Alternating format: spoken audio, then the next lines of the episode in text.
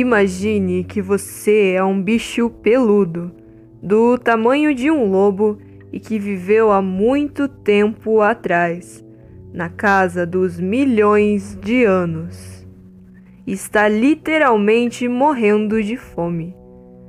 Você já percorreu algumas centenas de quilômetros em busca de comida, mas a chance de caçar uma presa agora é quase a mesma de se tornar presa por si mesmo. Seu estômago ronca de tanta fome através dos dias e dias sem comer. Você já fez tudo o que podia e conseguia, e tá ficando sem forças até para andar. O sol escaldante nas suas costas te tortura e a sensação começa a ser a de desespero. As opções começam a se esgotar e você está andando e andando por pura força do instinto. Até que uma visão enche os seus olhos e você tem o ímpeto de rumar em direção a ela, a sua última esperança a água.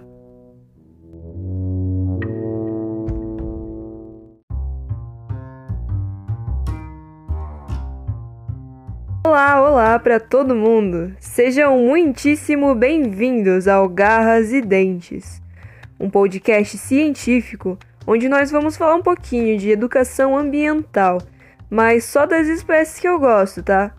Que no caso são todas.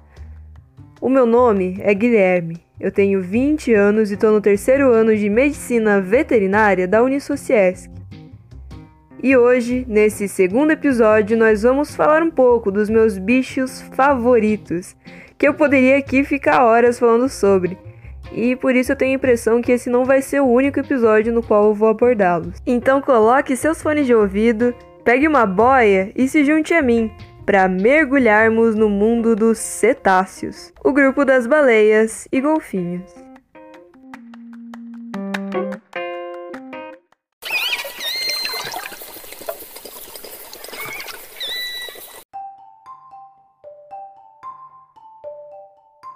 Por mais que a minha ansiedade seja grande para começar a falar logo desses bichos maravilhosos, primeiro a gente precisa falar um pouco sobre alguns princípios para garantir que todos vocês, meus caros ouvintes, vão partir da mesma linha de base, para garantir que ninguém fique muito perdido nesse episódio todo.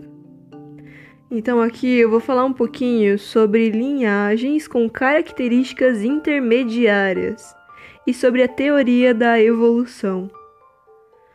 Foi em 24 de novembro de 1859 que o Darwin lançava o seu célebre livro, muito conhecido por quase que todo mundo, chamado A Origem das Espécies. E se você perguntar para qualquer pessoa, ela vai provavelmente dizer que nesse livro ele fala sobre a teoria da evolução, mas tem três coisas meio erradas aí nessa frase. Primeiro, no que diz respeito ao entendimento da palavra teoria. Depois, no que diz respeito à palavra evolução e também sobre ele realmente ter citado esse termo na célebre obra dele.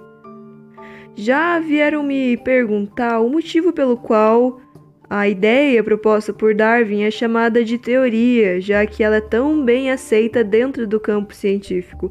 Se vocês realmente acham que a ideia de Darwin está certa, por que tê-la como uma teoria ao invés de uma ideia embasada e certeira? Bom, não é bem assim que a validação científica funciona.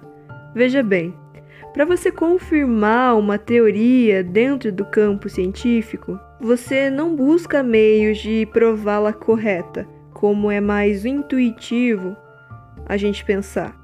Mas sim, você procura meios de prová-la errada, e caso não sejam encontrados, aí sim ela é considerada verdadeira. Por exemplo, imagine três indivíduos humanoides muito basais. Esses três, eles são os caçadores do grupo deles, e eles saem em direção a uma floresta para caçar alimento para sua tribo.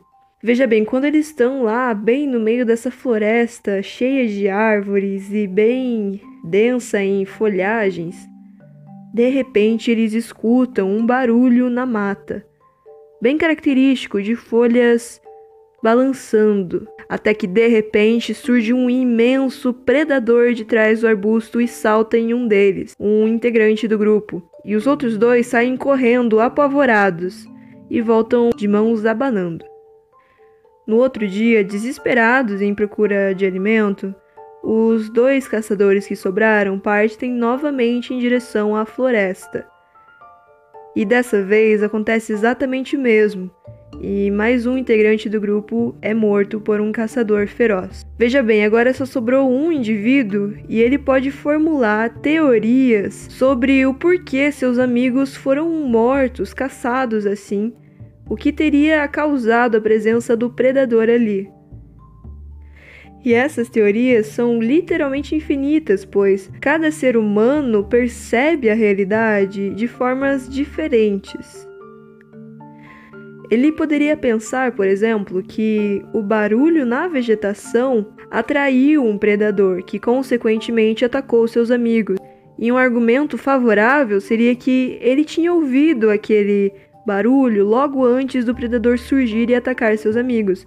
Mas se você fizer um estudo profundo sobre a situação, voltar naquele mesmo local em que os ataques ocorreram, isolar todas as variáveis e prestar muita atenção nos acontecimentos, você vai ver que as folhagens na verdade se movem depois da entrada do predador ali no arbusto, e provavelmente aqueles sons são causados por conta da presença do predador ali, do corpo do predador em contato com as folhagens.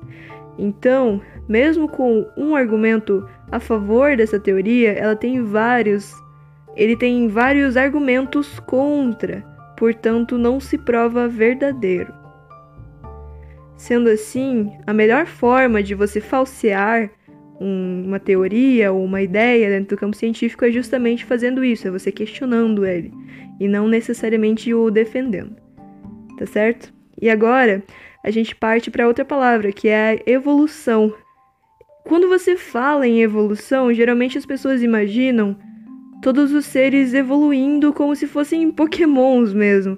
Eles ficam maiores e mais fortes e criam asas e crescem canhões nas costas dos bichos, mas não é bem assim, obviamente. Veja bem, Darwin nunca nem citou a palavra evolução no seu livro, com aquele nome enorme. Na verdade, a evolução foi um termo que foi adotado após a leitura desse, desse livro e de uma simplificação feita pelo público para o melhor entendimento, mas que na verdade acabou destoando do que o autor quis dizer. As espécies vão avançar na escala evolutiva por conta das suas adaptações ao meio, e não necessariamente um melhoramento, entende?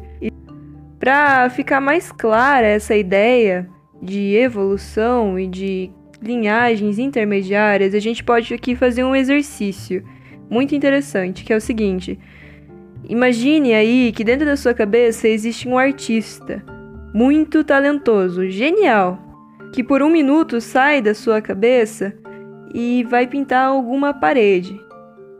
Pode usar qualquer parede como referência, olha aí ao redor alguma que você tenha próximo a você. Agora, esse artista super talentoso vai pintar de um lado um círculo todo preenchido de tinta vermelha e do outro um círculo também todo preenchido de tinta azul. Se você olhar a esses dois círculos, um em cada ponta, eles parecem que não têm absolutamente nada a ver. vermelho é uma cor quente, azul uma cor fria, são quase que opostos. Porém, imagine que você vai no meio ali e pinta um círculo roxo, o seu artista super talentoso.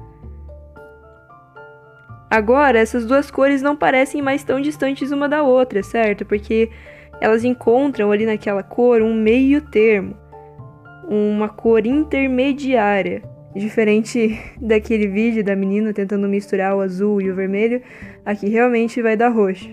Agora, substitua essas duas cores das pontas por animais. Por exemplo, vocês devem se lembrar que o Triceratops é um ornitísquio, um dinossauro com um bico, que vai dar origem às aves atuais. E do outro lado, você pode imaginar uma galinha, que é uma ave atual. Se você Se você olhar para esses dois indivíduos, você não vê a relação que existe entre eles. Eles parecem completamente diferentes e nada relacionados, mas uma vez que você adiciona os fósseis intermediários, os fósseis com características intermediárias entre eles, você começa a formar essa linhagem em que as galinhas vão derivar desses animais tão distantes. E isso não quer dizer obrigatoriamente que eles deveriam ter sido extintos. Eles poderiam estar vivos até hoje, como acontece conosco e com outros tipos de primatas, como bonobos e outros símios, outros macacos com caudas. Somente para deixar bem claro de que uma linhagem não necessariamente vai precisar ser extinta para causar, para resultar em outra espécie mais derivada. E inclusive, para quem se interessa, tem uma série de vídeos maravilhosos no canal do Pirula que se chama As Figuras do Livro da Evolução, onde ele explica tudo isso bem destrinchado, bem bonitinho, onde todo mundo vai conseguir entender. Tá certo? Dito isso, talvez agora o termo teoria da evolução faça um pouquinho mais de sentido para você, porque o fato dela ser uma teoria não anula ela, e a palavra evolução não quer necessariamente dizer um melhoramento, mas sim uma adaptação ao próprio nicho, ao próprio habitat. Então, a gente está aqui falando sobre os elos perdidos. Mas o que, que, são esses elos perdidos que você deve conhecer por conta daqueles filmes do Indiana Jones ou outros filmes de arqueólogos indo atrás desses elos perdidos? Bom, eles nada mais são do que esses bichos que eu tô falando desde o começo do episódio. Eles são os bichos com características intermediárias entre o Triceratops e uma galinha, entre o Paquicetus, que é esse bicho bonitinho que eu pedi para você imaginar no começo do programa, e uma baleia ou uma orca dos dias atuais, eles são agora elos achados pelos arqueólogos e paleontologistas que conseguem elucidar melhor como que aconteceu a evolução desses bichos até eles chegarem nos dias de hoje. E os cetáceos, em particular, são excelentes representantes dessas linhagens com características intermediárias a gente consegue ver muito certinho a sua fossa nasal subindo até o topo da cabeça, os membros pélvicos involuindo, porque eles não precisavam mais deles, dentre outras inúmeras características que corroboram com a teoria evolutiva. E agora, com tudo isso esclarecido, e eu espero que esteja bem claro para todo mundo, a gente pode finalmente começar a falar desses animais maravilhosos que eu gosto tanto.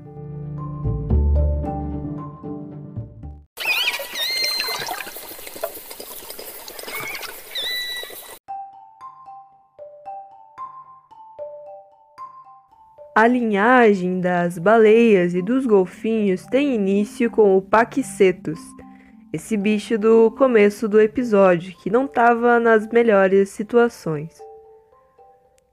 E ele era exatamente como o descrito, ele era do tamanho de um lobo, todo peludo, com um focinho bem avantajado, ele era bem comprido, do tamanho de uns dois focinhos de lobo, e tinha cascos, esse é um detalhe que eu ainda não comentei. A presença desses cascos faz com que esse animal seja classificado como um ungulado. Os ungulados são basicamente todos os mamíferos que têm cascos. Os ungulados podem ser divididos em duas categorias, baseado no número de dígitos que dividem os cascos desses bichos. Por exemplo, o cavalo, todo mundo sabe que é um animal que possui casco, mas ele só possui um dígito. E as antas, por exemplo, são animais que possuem três. Então, esses dois grupos de animais, os cavalos e as antas, eles não entram na classificação como artiodáctilos, que é o caso do Paquicetus, mas sim como perissodáctilos, que são animais com um número ímpar de dígitos e com cascos. Então, todos aqueles outros animais, que são até em alguns casos chamados de animais com casco fendido, como as vacas, camelos, suínos e outros tipos de ruminantes, eles são todos artiodáctilos. E os artiodáctilos, esses animais com pares de dígitos nos dedos, eles são representados pelo grupo dos suínos, pelo grupo dos camelos e também pelo grupo dos ruminantes. E é aqui que entra o nosso amiguinho do começo do episódio. Veja bem, o Paquicetus, ele tinha cascos com dois dígitos. Portanto, a gente pode classificar esse bicho como artiodáctilo. Aí você pode ter também o grupo que inclui os camelos, lhamas, suínos, ruminantes em geral e as baleias que a gente tem atualmente. E essa classificação que vai englobar todos esses bichos se chama Cetatiodáctila. E os hipopótamos eles são também bem próximos dessa família. Então, então é até engraçado dizer, mas assim fica atestada a proximidade que as baleias têm com as vacas, por exemplo. Veja bem, o Paquicetus ele viveu há aproximadamente 50 milhões de anos atrás, num período que a gente conhece como Eoceno, que vai de 56 até 34 milhões de anos atrás.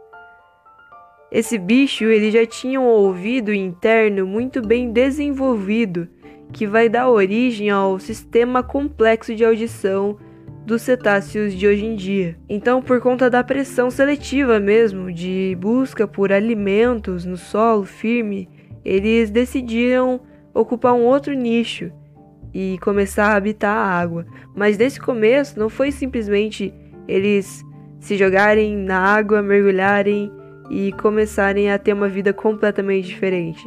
Isso foi muito gradual, justamente por conta da evolução ser um processo gradual. Então, depois do Paquicetus, ele deu origem aos protocetos, os protocetídeos, que, como o próprio nome já diz, são protocetáceos, são cetáceos basais. Eles se reproduzem em terra firme ainda, e a gente sabe disso por causa de um fóssil que foi encontrado de uma fêmea parindo. Porém, eles passavam muito tempo na água, eles caçavam na água, eles já têm uma cauda mais bem desenvolvida que vai ajudar na natação, como por exemplo o Durodon. Esse bicho, ele viveu há 40 milhões de anos atrás, então ele é mais recente, mais derivado do que o Paxetus.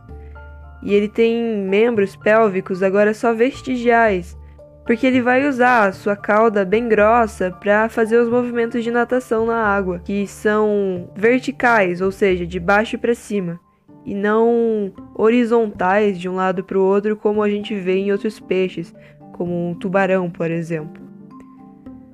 E aí, há 34 milhões de anos atrás, ou seja, mais recente do que o Dorodon, a gente também tem o Basilossauro, que, como o nome já diz, os cientistas pensaram que fosse um réptil. Ele já era bem mais compridão, com seus 18 metros de comprimento, e agora os membros pélvicos vestigiais evoluíram mais ainda, chegando quase no nível que a gente tem hoje do cetáceo. Se você for vê um esqueleto de cetáceo, você vê duas estruturas muito pequenininhas, onde deveria ser as pernas dos bichos, né? Ali na bacia e nas pernas dos bichos. E na verdade é uma involução dessa estrutura que já não servia mais para nada. E como eles nadavam com a cauda, ficava até meio desnecessário e atrapalhava a hidrodinâmica dos bichos. Os cetáceos, eles são da classe mamália, eles são mamíferos. Isso significa duas coisas muito importantes e muito curiosas. Primeiro, é que eles possuem pelos sim, apesar daquela característica pele toda lisa, a gente sabe que eles possuem pelos por causa de folículos pilosos. Os folículos pilosos são basicamente da onde nascem os fios de cabelo ou de pelo.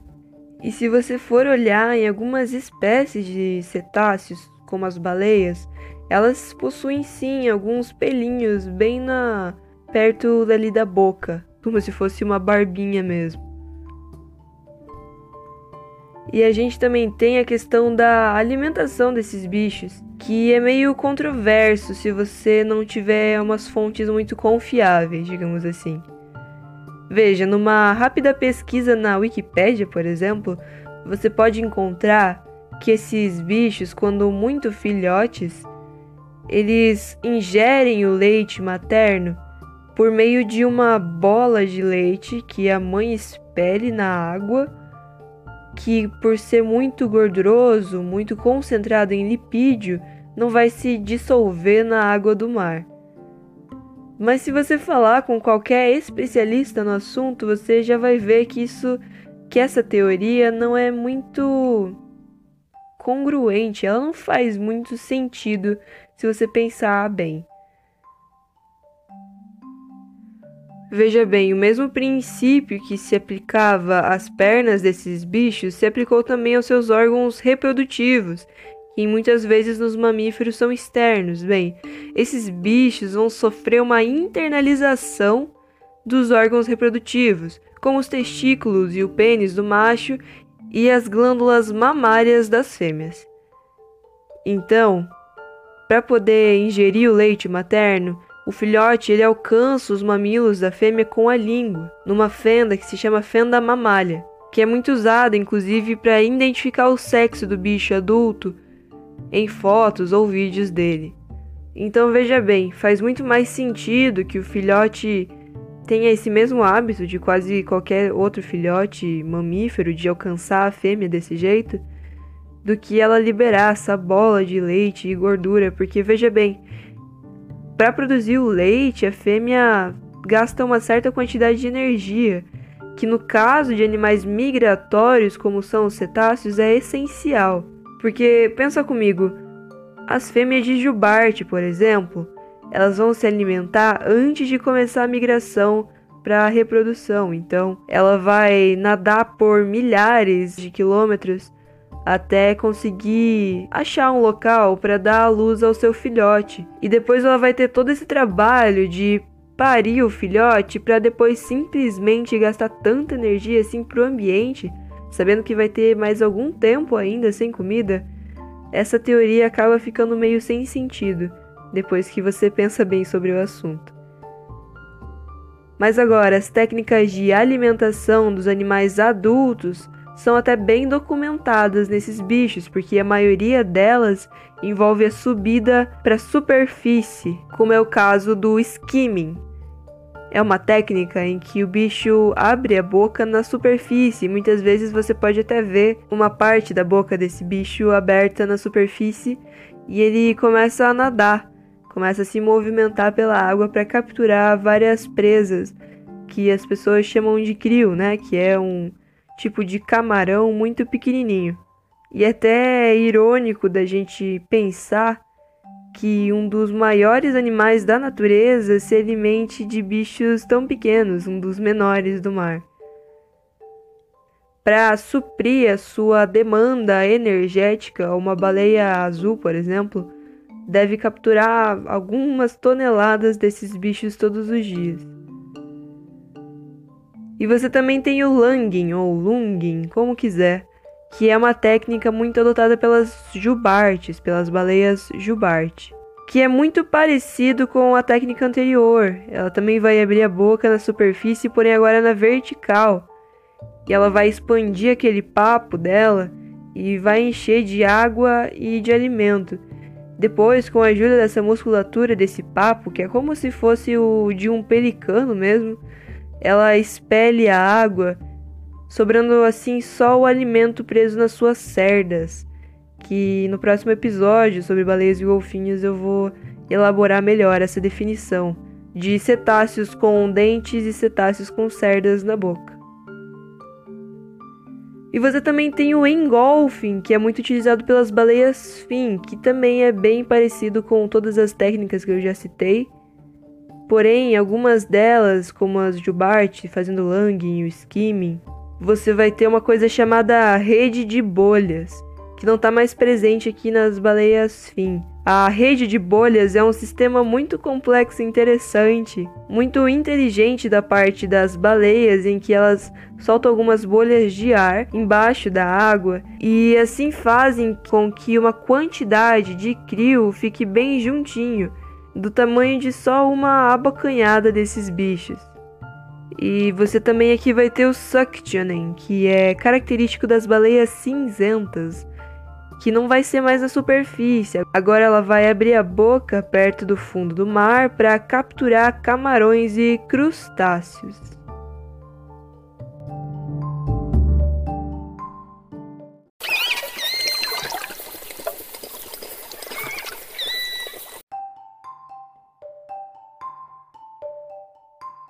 Agora, os odontocetos, que são os golfinhos, eles já vão se alimentar de presas maiores. Veja, eles já não são mais como as baleias que possuem cerdas na boca, agora eles têm dentes mesmo, que são todos iguaizinhos, sem diferenciação de molar, pré-molar, incisivos e caninos, o que torna a vida do dentista dos golfinhos bem mais fácil. Esses dentes funcionam simplesmente para ajudar eles a capturar os bichos. E eles vão conseguir caçar essas presas por meio de perseguições que às vezes acabam até resultando em emboscadas. Os odontocetos, eles têm hábitos mais gregários, de família mesmo. As orcas, por exemplo, quando constituem um grupo familiar, ficam com eles até o fim da vida. Esses grupos eles podem trabalhar juntos num sistema que se chama wave washing, que é um nado sincronizado que vai produzir ondas que vão de encontro com um iceberg ou um bloco de gelo no qual tem um lobo marinho ou uma foca em cima, demonstrando assim um complexo sistema de comunicação dentro desse grupo.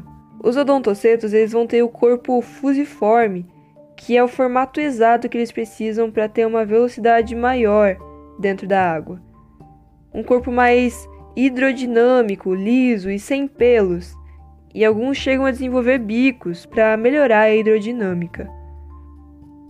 A nadadeira peitoral é no formato de uma pá mesmo, para poder direcionar os bichos dentro da água e quase todas as espécies de golfinhos vão ter algumas vértebras do pescoço fusionadas. A única exceção vai ser o boto do rio Ganges, na Índia.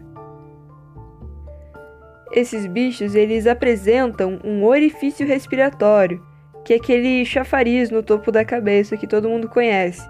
Quando você vai ver um desenho de uma criança, por exemplo, de uma baleia, ela sempre tem aquele chafariz em cima da cabeça que nada mais é do que as narinas dos bichos, que, como eu já citei, subiram até o topo da cabeça para facilitar a respiração deles dentro da água. Algumas espécies de golfinhos, como a cachalote, que não é uma baleia, e isso vai ficar bem mais claro quando eu for falar de todas as espécies em específico, ela consegue ficar até uma hora e meia embaixo da água em apneia, o que vai causar várias alterações nos brônquios desses bichos. Nas necrópsias desse tipo de animal, muitas vezes são encontrados pulmões todos congestos, cheios de sangue, enfisema em alguns brônquios, e isso representa toda essa alteração que é causada por tanto tempo em apneia, principalmente nesses bichos que mergulham mais fundo. E esses problemas no pulmão podem sim, por muitas vezes, resultar no encalhe desses bichos. Tópico que eu vou abordar melhor daqui a pouquinho. E agora a gente pode começar a falar um pouco sobre o sistema de audição e ecolocalização desses bichos. Veja, a ecolocalização é presente somente nos odontocetos, nos golfinhos. As baleias, elas não têm esse sistema tão sofisticado de ecolocalização, mas elas ainda conseguem ouvir muito bem embaixo da água por seu sistema auditivo ser muito bem desenvolvido.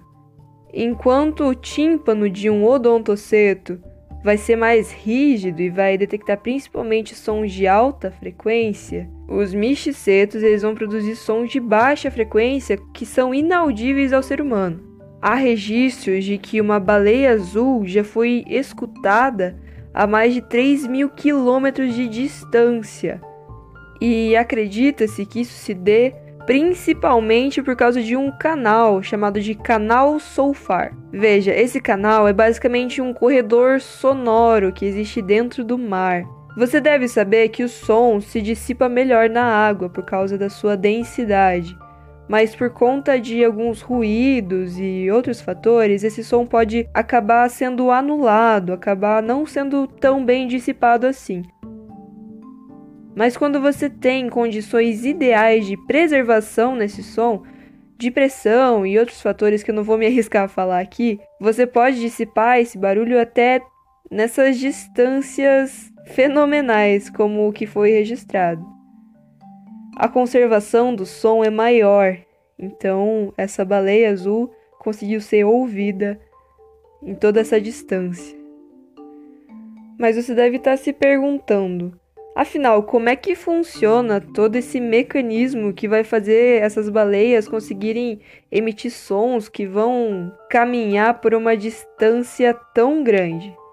Você pode pensar que o nosso ouvido é o principal receptor de som que a gente tem. A gente diga os mamíferos, os vertebrados, mas na verdade, em alguns casos, é a nossa mandíbula que vai receber esses sinais. Nos cetáceos, isso se dá da seguinte forma: os golfinhos eles vão emitir sinais com sacos aéreos, que são as mesmas estruturas presentes nas aves. Esses sacos aéreos vão vibrar e o melão, que é aquele órgão na cabeça deles grandão, vai direcionar esse impulso para o lugar onde eles querem detectar algum som, alguma presa, alguma estrutura subaquática. Esse melão que é uma estrutura oleosa, ele vai direcionar esse impulso e essas ondas vão ser dissipadas. As ondas vão bater em algum objeto e vão ser refletidas. E o bicho detecta isso com a mandíbula, que é intrinsecamente conectada com o ouvido interno dos bichos. Ou seja, eles não têm mais a orelha, praticamente, que é esse pavilhão auricular que a gente chama, mas sim uma estrutura interna conectada com a mandíbula. Nos misticetos já não vai mais ter a presença desse melão. Eles também vão produzir sons por sacos aéreos, porém por pregas em U que eles têm em um lugar que é como se fosse a garganta, na parte ventral do bicho, que não vai servir para ecolocalização, mas sim para comunicação, e é por isso que ele consegue se disseminar tão longe esses bichos eles vão ter um tímpano mais funcional do que os odontocetos. Porém, eles não conseguem ter muita sensação de espaço. E é isso que vai levar alguns desses bichos a fazerem aqueles saltos incríveis que a gente tem no filme do da história de Pi e em tantos outros da cultura popular. Quando a baleia salta para fora da água, ela pode estar tá querendo, na verdade, é ter uma visão melhor do entorno. Ela pode começar a ouvir uma embarcação, mas não saber direito onde ela está. E quando ela pula assim para fora da água, ela consegue ter uma visão melhor da superfície. Ou também no caso de display sexual mesmo. Elas podem estar agora em abrolhos, por exemplo, saltando, principalmente os machos, para se exibir para as fêmeas. As fêmeas vão olhar e quem saltar mais, vai se mostrar mais vívido e assim ter mais chance com a sua pretendente. E essas são algumas das hipóteses pelas quais os bichos fazem esses shows acrobáticos. O rim dos cetáceos é multilobulado, assim como o das vacas, mas numa rápida análise, só pelo exterior desse órgão você já percebe a nítida diferença na relação de números de lóbulos entre os dois. O rim dos cetáceos tem que ter um sistema de excretas de resíduos nitrogenados muito eficiente. Porque, assim, se você já ouviu falar sobre pessoas que ficaram à deriva no mar, já deve ter ouvido falar que o recomendado é não ingerir a água do mar. Caso você já tenha tido um rápido mergulho na praia, sabe que essa água é muito concentrada em sal.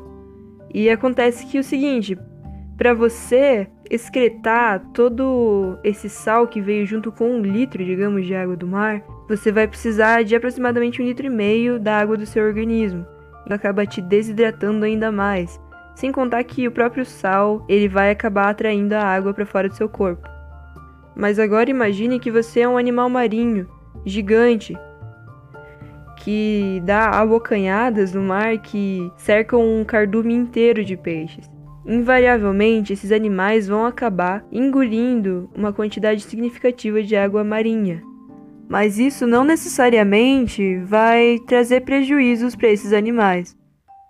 O rim deles é adaptado para conseguir excretar todo esse resíduo salino sem que tenha uma grande desidratação do animal, sem eliminar muita água do organismo. Mas isso também não quer dizer que esses bichos vão beber água diretamente do mar para se hidratar. Na verdade, a única fonte de água desses bichos é a própria água metabólica, que pode vir diretamente dos alimentos que eles consomem ou da própria quebra de gordura, já que esses animais possuem uma camada de gordura muito espessa. Uma baleia jubarte de 10 metros pode ter até 15 centímetros de camada de gordura embaixo da pele, que vai ajudar na termorregulação e também tem a sua função nutricional, já que esses animais vão ficar alguns meses sem se alimentar. Veja, embaixo da água, o mar vai ter essa função de sustentar o peso desses bichos enormes. Porém, quando uma baleia, por exemplo, encalha, a situação fica um pouco diferente.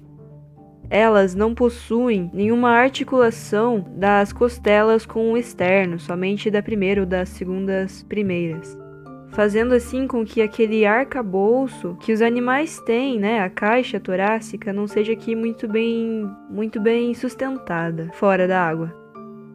Portanto, em terra firme, o que vai acontecer é que todos os órgãos desses bichos eles vão ser comprimidos, dificultando a respiração e o transporte de sangue pelo corpo do animal, o que dificulta bastante a vida do veterinário que vai atender esses animais, porque é ele que vai decidir se os riscos, tanto para o animal quanto para as pessoas ao redor, são viáveis, ou se a melhor opção seria realmente a eutanásia.